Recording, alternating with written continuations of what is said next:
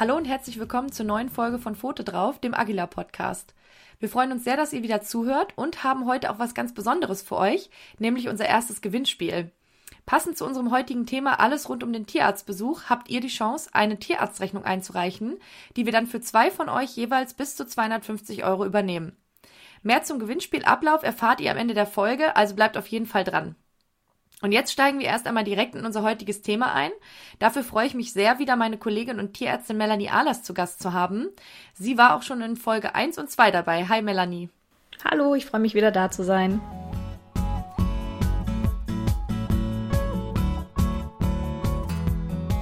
Wie eben schon erwähnt, sprechen wir über den Tierarztbesuch. Denn auch da gibt es tatsächlich vieles, was man beachten sollte, was man vielleicht mit den Vierbeinern auch vorab trainieren kann oder auch allgemein vorbereiten kann, um vor Ort in der Praxis dann einen möglichst entspannten Besuch zu haben.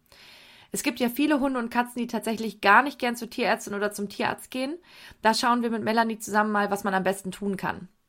Und auch insbesondere, wenn man einen Welpen hat, gibt es einige Tipps und Tricks, mit denen man dafür sorgen kann, dass Tierarztbesuche zukünftig kein Problem werden.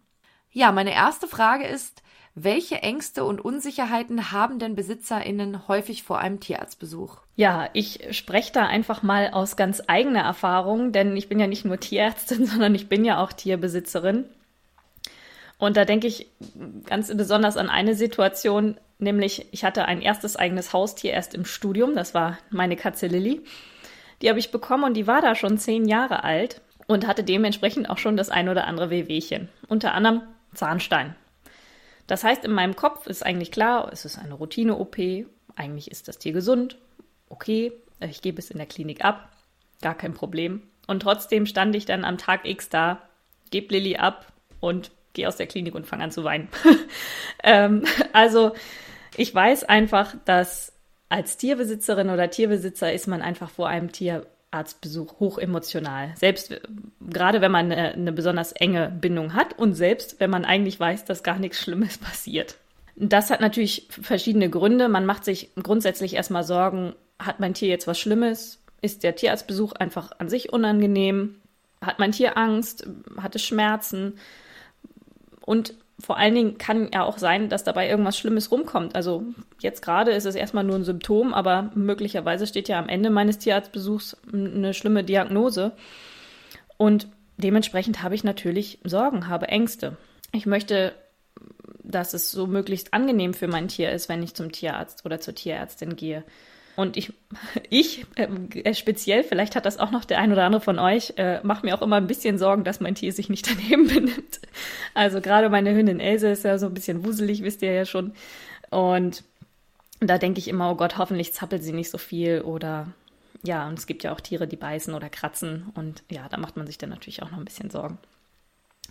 Und letztendlich habe ich ja auch ein Bedürfnis, wenn ich zum Tierarzt oder zur Tierärztin gehe. Ich möchte, dass meinem Tier geholfen wird. Mein Tier ist krank, ich mache mir Sorgen und ich gehe zum Tierarzt oder zur Tierärztin, weil ich möchte, dass dieses Problem am liebsten verschwindet. Mm, das ist immer so ein bisschen schwierig, weil ja, es sind ja nun mal Lebewesen und leider kann man ja auch Gesundheit nicht, nicht kaufen, nicht erzwingen. Das ist so ein bisschen, da muss man sich so ein bisschen im Zaum halten und natürlich tun alle, sowohl wir als Tierbesitzerinnen und Tierbesitzer als auch die Tierärztinnen und Tierärzte, ähm, alles dafür, damit es dem Tier besser geht.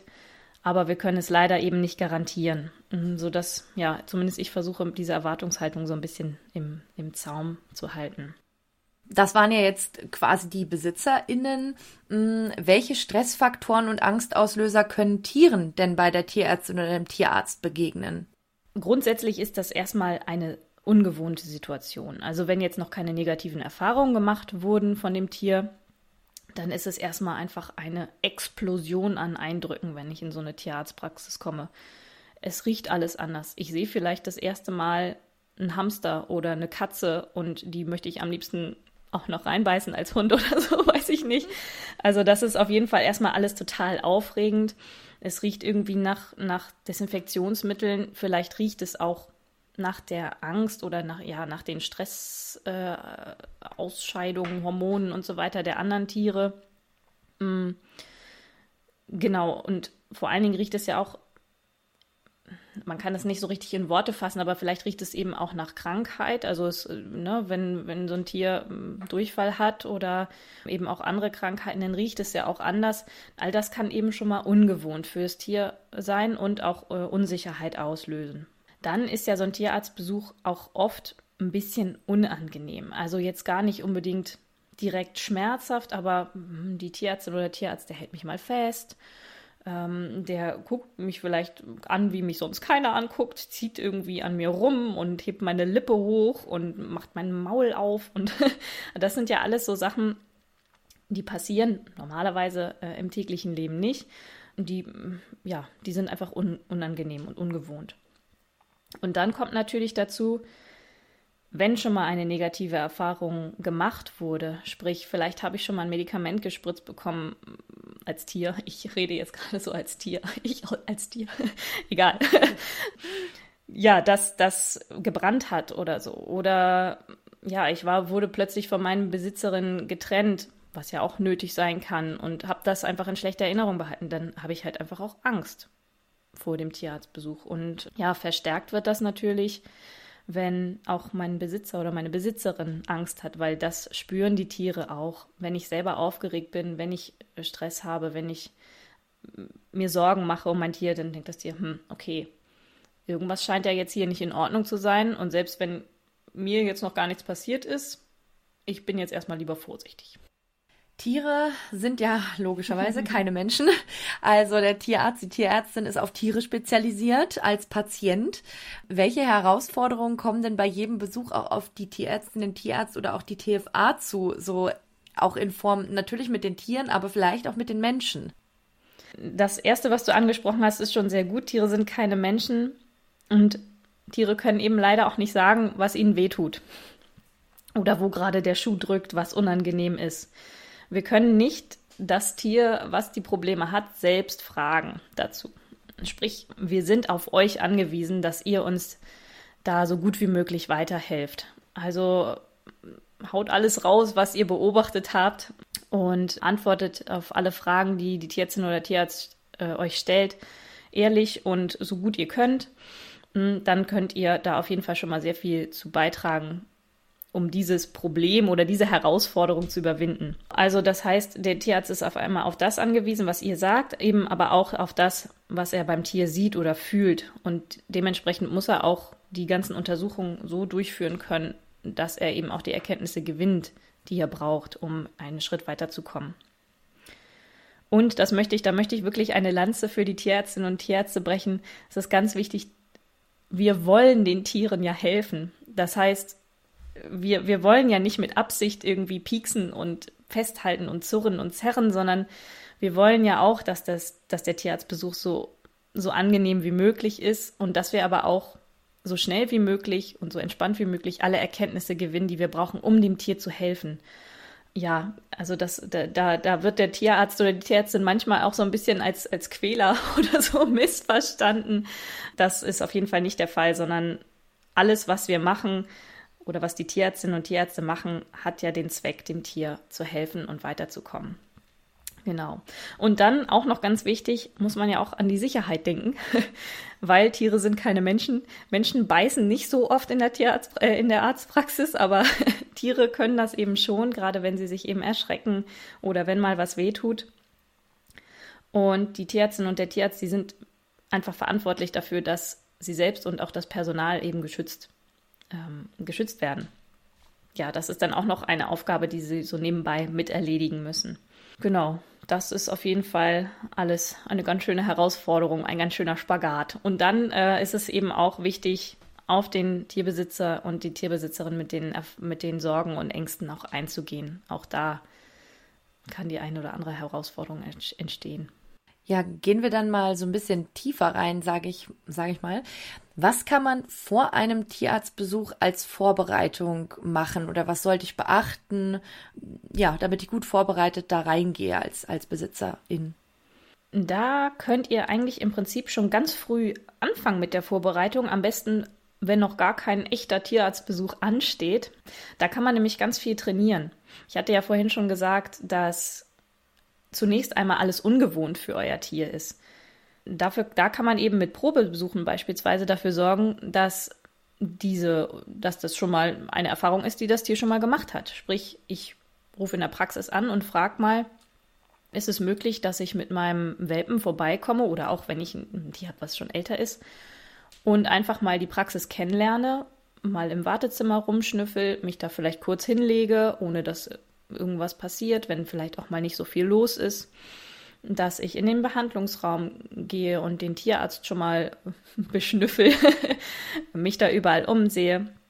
Ja, dass das Tier eben auch mal auf die auf den Behandlungstisch gehoben wird, ein paar Kekse gegeben werden und dann aber auch wieder alles vorbei ist, ohne dass irgendwas Schlimmes passiert. Also am besten ist es, wenn einmal oder mehrmals eben dieser, dieser Praxisbesuch als positive Erinnerung bei, bei eurem Tier sich einbrennt, sodass zumindest dieser Faktor ungewohnt schon mal wegfällt. Mm, und auch der Faktor unangenehm kann wegfallen, wenn ihr zu Hause schon so ein bisschen diese Abläufe übt. Also fasst euer Tier gerne überall an jetzt nicht so plötzlich und unerwartet mal am, am Schwanz oder an den Pfoten ziehen, das ist vielleicht nicht die beste Variante. Aber wenn ihr abends entspannt auf dem Sofa liegt mit eurem Hund, eurer Katze, streichelt einfach mal am ganzen Körper lang, auch mal an den Füßen, ganz vorsichtig und ohne, ohne Festhalten und so weiter am Anfang. Wenn das dann schon ohne Probleme geht, dann könnt ihr auch mal üben, das Maul zu öffnen oder einfach mal die Lippe anzuheben, das Unterlid runterzuziehen auch die Füße mal vielleicht kurz, nur ganz kurz festzuhalten und das dann auch belohnen, wenn, wenn euer Tier dafür empfänglich ist. Einfach, dass, dass dieses, dieses Festhalten oder auch mal auf die Seite legen oder so, dass das alles irgendwie normal ist oder im besten Fall sogar mit positiven Erinnerungen an einen Keks verknüpft. Das gleiche gilt auch für die Transportbox. Die spielt ja auch oft noch eine Rolle beim bei den unangenehmen Erfahrungen beim Tierarztbesuch, wenn ich als Katze nur, nur wenn ich zum Tierarzt fahre, mal diese Transportbox sehe, dass ich die dann nicht toll finde, ist ganz klar. Wenn die aber schon mein ganzes Leben lang in der, in der Wohnung oder im Haus mit rumsteht, ganz gemütlich mit Kissen ausgestattet ist und da auch immer mal was Leckeres drin liegt, dann ist die für, für mich vielleicht auch gar nicht mehr so schlimm. Mhm, also das ist auch etwas, wie ich das, ja, wie ich wirklich mein Leben lang üben kann. Diese Sachen sind normal und gehören einfach zu meinem Tierleben dazu. Ja, wenn dann aber natürlich konkret auch wirklich ein Tierarztbesuch ansteht, dann kann man auch einige Sachen gut beachten. Wichtig ist, immer einen Termin zu vereinbaren. Das ist zum einen wichtig, um Wartezeit zu sparen, zum anderen eben aber auch, um die Praxis und das Tier möglichst gut vorzubereiten. Sprich, in der Praxis können vielleicht schon mal die entsprechenden Gerätschaften, die benötigt werden, hochgefahren werden, angemacht, vorbereitet werden. Untersuchungen können vorbereitet werden. Es kann sich genug Zeit für genau das Problem genommen werden. Und für euch ist es eben wichtig, muss ich vielleicht auch nüchtern kommen, also darf ich vorher gefressen haben oder ist für eine bestimmte Blutuntersuchung oder für einen Ultraschall es nötig, dass da eben nichts vorher gegessen wurde. Was muss ich mitbringen? Das kann man erfragen, aber meistens sind einige Sachen eben besonders wichtig, zum Beispiel der Impfpass. Wenn ihr in der Praxis vorher noch nie wart, dann ist es auch wichtig, dass ihr Berichte über Vorerkrankungen mitbringt, über vorangegangene Untersuchungen. Bringt die Medikamentenschachteln mit, wenn ihr regelmäßig Medikamente gebt. Weil ich kenne das, man steht in, im Behandlungszimmer, ja, ich gebe mal einmal am Tag diese kleine runde weiße Pille. Äh, es fängt irgendwie mit Tee an, aber so richtig weiß ich auch nicht. und dann will es einem nicht einfallen und dann ist es einfach gut, wenn man es einfach nur zeigen muss und dann weiß der Tierarzt Bescheid. Ja, und ich hatte ja auch schon angedeutet, der Tierarzt oder die Tierärztin, die wird ganz, ganz viele Fragen stellen. Und ihr braucht jetzt nicht euch den ganzen Lebenslauf eures Tieres nochmal vorher notieren. Aber zumindest alles, was mit dieser aktuellen Situation, mit der aktuellen Erkrankung zu tun haben könnte, könnt ihr euch ja vorher schon mal aufschreiben, damit ihr nicht einem, unter einem Sorgen-Blackout leidet, wenn es dann soweit ist und der Tierarzt oder die Tierärztin euch fragt. Sprich, was genau ist das Problem? Welche Symptome zeigt das Tier? Wann zeigt das Tier die Symptome? Ist das vielleicht direkt nach dem Fressen? Ist das immer nur abends oder ist das immer oder ist das erst aufgetreten, seit ein neues Tier im Haushalt ist? Wurde vielleicht eine Zecke letztens irgendwann gefunden? Genau, all solche Umstände können zum Beispiel was mit der Krankheit zu tun haben. Aber auch Sachen, an die ihr nicht sofort denkt. Also, wie sieht es überhaupt mit dem Urinabsatz aus? Mit dem Kotabsatz ist das in letzter Zeit irgendwie anders von der Konsistenz oder von der Farbe? Frisst euer Tier gut? Ist es weniger geworden? Trinkt es mehr? Trinkt es weniger? All solche Fragen sind jetzt nicht auf den ersten Blick mit einer Krankheit assoziiert, können aber dem Tierarzt oder der Tierärztin wichtige Hinweise liefern. Also es ist super, wenn ihr euch da im Vorfeld schon mal Gedanken macht, das alles mal so ein bisschen aufschreibt, um einfach im, in der Praxis nicht überrascht zu werden. Mhm. Und kann ich denn, wenn mein, mein Tier, das trifft wahrscheinlich insbesondere für Hunde, wobei stelle ich mir auch bei Katzen vielleicht vor, wenn mein Tier besonders aufgeregt ist oder sich auch mit anderen Tierarten vielleicht nicht so versteht oder mit, mit anderen Hunden zum Beispiel, ähm, kann man dann auch draußen warten? Ist das normal? Gibt es da irgendwelche Besonderheiten in den Praxen? Also es gibt tatsächlich einige Praxen, das ist wahrscheinlich vor allen Dingen für KatzenhalterInnen äh, interessant, die getrennte Wartezimmer anbieten für die verschiedenen Tierarten. Also es gibt ein Katzenwartezimmer, ein Hundewartezimmer. Das ist auf jeden Fall super. Mm, aber auch dafür ist eben diese Terminvereinbarung so wichtig, weil da kann man mal fragen, ist es möglich, dass ich zum Beispiel mit meinem Tier im Auto warte oder draußen einfach vor der Tür? Mm, es gibt mittlerweile dadurch, dass das in, in der Pandemiezeit schon so normal geworden ist, dass man nicht zusammen im Wartezimmer sitzen darf, gibt es mittlerweile sogar Apps, die eine Terminbuchung und auch quasi so eine Art Abholservice anbieten, sodass ich im, im Auto benachrichtigt werde, wenn ich, wenn ich dann dran bin. All solche Sachen sind schon mal super, um das so ein bisschen zu organisieren. Ansonsten ist es natürlich wichtig, dass man in der Praxis schaut, dass man Abstand hält, um eben diesen Stress für, für das eigene Tier, aber eben auch andere Tiere, ne? selbst wenn mein eigener Hund entspannt ist und wedelt alle an und freut sich, aber die Katze, die da in der Box so fixiert wird, die findet das dann vielleicht nicht so lustig.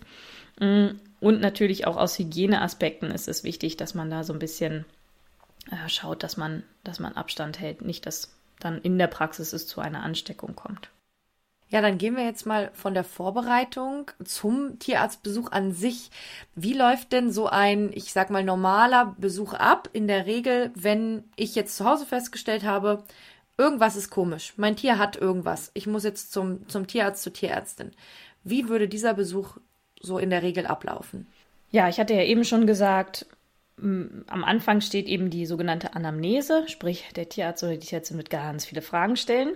Wie ihr das vorbereiten könnt, hatte ich ja eben schon so ein bisschen angedeutet. Und dann ist aber eine Sache noch ganz wichtig. Während er, der Tierarzt oder die Tierärztin euch fragt und euch Fragen stellt, sollte euer Tier möglichst frei im Behandlungszimmer sich bewegen können oder erstmal nicht im Fokus stehen. Und Trotzdem wird die Tierärztin oder Tierarzt schon mal einen Blick drauf werfen. Also nicht wundern, falls sie nicht die ganze Zeit beim Gespräch angeguckt werden. Äh, das ist kein Zeichen von Desinteresse, sondern das ist eben eine Methode, um schon mal zu schauen, wie verhält sich das Tier, wie bewegt sich das Tier. Sieht es irgendwie aus, als ob es Schmerzen hat? Atmet es vielleicht schneller oder anders? Ja, genau. Also das sind alles so Aspekte, die man schon so nebenbei mit beobachten kann. Und neben dieser, dieser aspektorischen Untersuchung nennt man das, also durch Angucken, kommt dann eben die allgemeine Untersuchung, die meistens auf dem Untersuchungstisch dann stattfindet. Da wird der allgemeine Gesundheitszustand beurteilt. Was der Tierarzt oder die Tierärztin macht, im Prinzip guckt sie sich von vorne nach hinten das Tier einmal an. Guckt ins Maul, guckt sich die Augen an, guckt die Ohren an. Also zumindest habe ich das immer so in, in der Praxis gemacht. Ich habe das Herz abgehört, habe die Lunge abgehört, habe den Bauch durchgetastet. Und ich habe, wenn ich einen Hinweis auf, vor allen Dingen, wenn ich einen Hinweis auf eine Infektion habe, habe auch Fieber gemessen. Und das ist wichtig, wenn man das macht, dass man das am Anfang macht, damit nicht Stress dazu führt, dass die Temperatur erhöht ist. Genau, und diese Allgemeinuntersuchung ist eigentlich so die Basis für alles, was dann kommt. Also danach hat die Tierärztin oder der Tierarzt meistens schon einen Verdacht manchmal auch schon die definitive Diagnose. Wenn einen die Flöhe zum Beispiel gerade schon anspringen, dann weiß man schon, okay, jetzt äh, ist ein Flohmedikament vielleicht das Richtige und diverse Hygienemaßnahmen. Aber ja, also meistens folgen dann ja noch weitere Untersuchungen. Mm, und da ist es ganz wichtig, lassen Sie sich vom Tierarzt oder von der Tierärztin mitnehmen. Also stellen Sie gerne auch Fragen. Warum muss jetzt Blut abgenommen werden? Was ist der Verdacht, den der Tierarzt hat?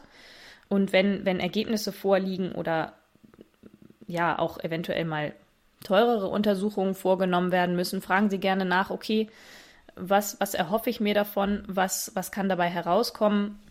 Kann die Untersuchung vielleicht auch Nebenwirkungen haben? Also gerade wenn es so in Richtung irgendwas in Narkose oder so oder irgendwas mit, mit weiteren Medikamenten geht, dass ich einfach frage, okay, was kommt auf mich und auf mein Tier zu? Denn ich, ich bin ja als, als Tierbesitzer und als Tierbesitzer bin ich ein wichtiger Erfolgsfaktor für die Behandlung des Tieres. Ich muss einfach wissen, was passiert. Natürlich nicht so detailliert, wie der Tierarzt das weiß, äh, aber es ist einfach wichtig, dass ich abgeholt bin. Ja, und dazu gehört natürlich auch die Frage nach den Kosten. Wenn ich schon von vornherein weiß, dass ich jetzt nicht so viel Erspartes habe, dann brauche ich nicht eine sehr, sehr teure Diagnostik fahren, um am Ende dann vielleicht gar nicht mehr genug Geld für die Behandlung, die ich mir da damit quasi, auf die ich hinarbeite, äh, gar nicht mehr genug Geld übrig ist. Also da sollte man wirklich von Anfang an ins Gespräch gehen und schauen, ist das wirklich das geeignete, die geeignete Untersuchungsmethode, die geeignete Therapiemethode für mich und mein Tier.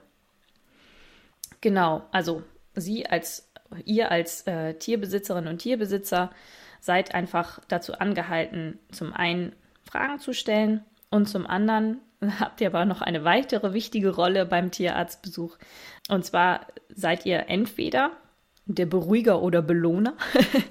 Sprich, wenn die Tierärztin oder Tierarzt die Untersuchungen durchführt und hat noch eine tiermedizinische Fachangestellte oder einen tiermedizinischen Fachangestellten dabei, dann seid ihr meistens in der Rolle und dürft einfach beruhigen, dürft Leckerlis geben, damit der Tierarztbesuch eben an, einigermaßen angenehm in Erinnerung bleibt.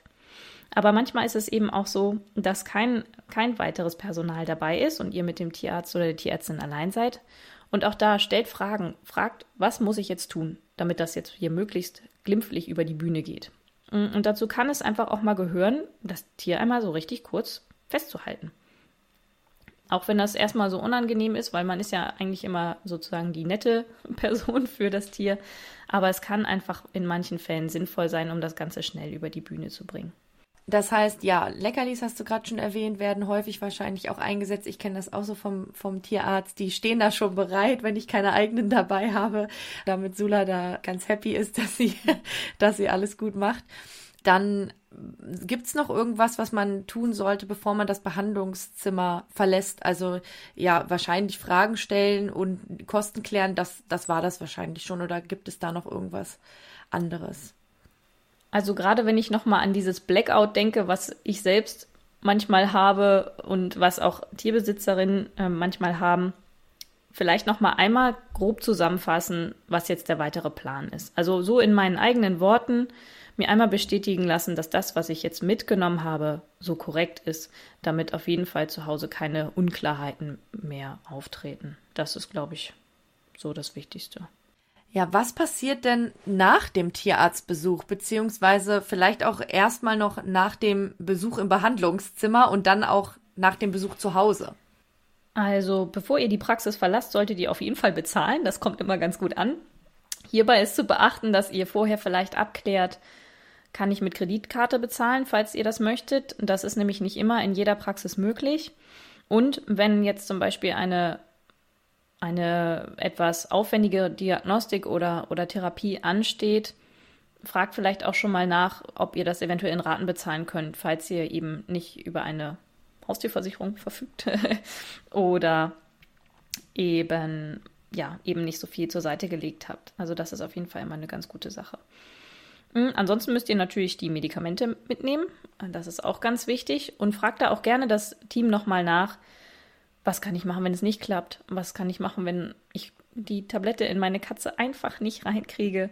Muss ich das mit dem Futter geben? Muss ich das ohne Futter geben? Meistens gibt es da echt Tipps und Tricks, damit eben die Medikation so gegeben werden kann, wie sie gegeben werden muss. Und das ist auch wirklich ganz wichtig. Da komme ich nämlich jetzt nochmal zum nächsten Punkt und der ist mir wirklich ganz, ganz wichtig.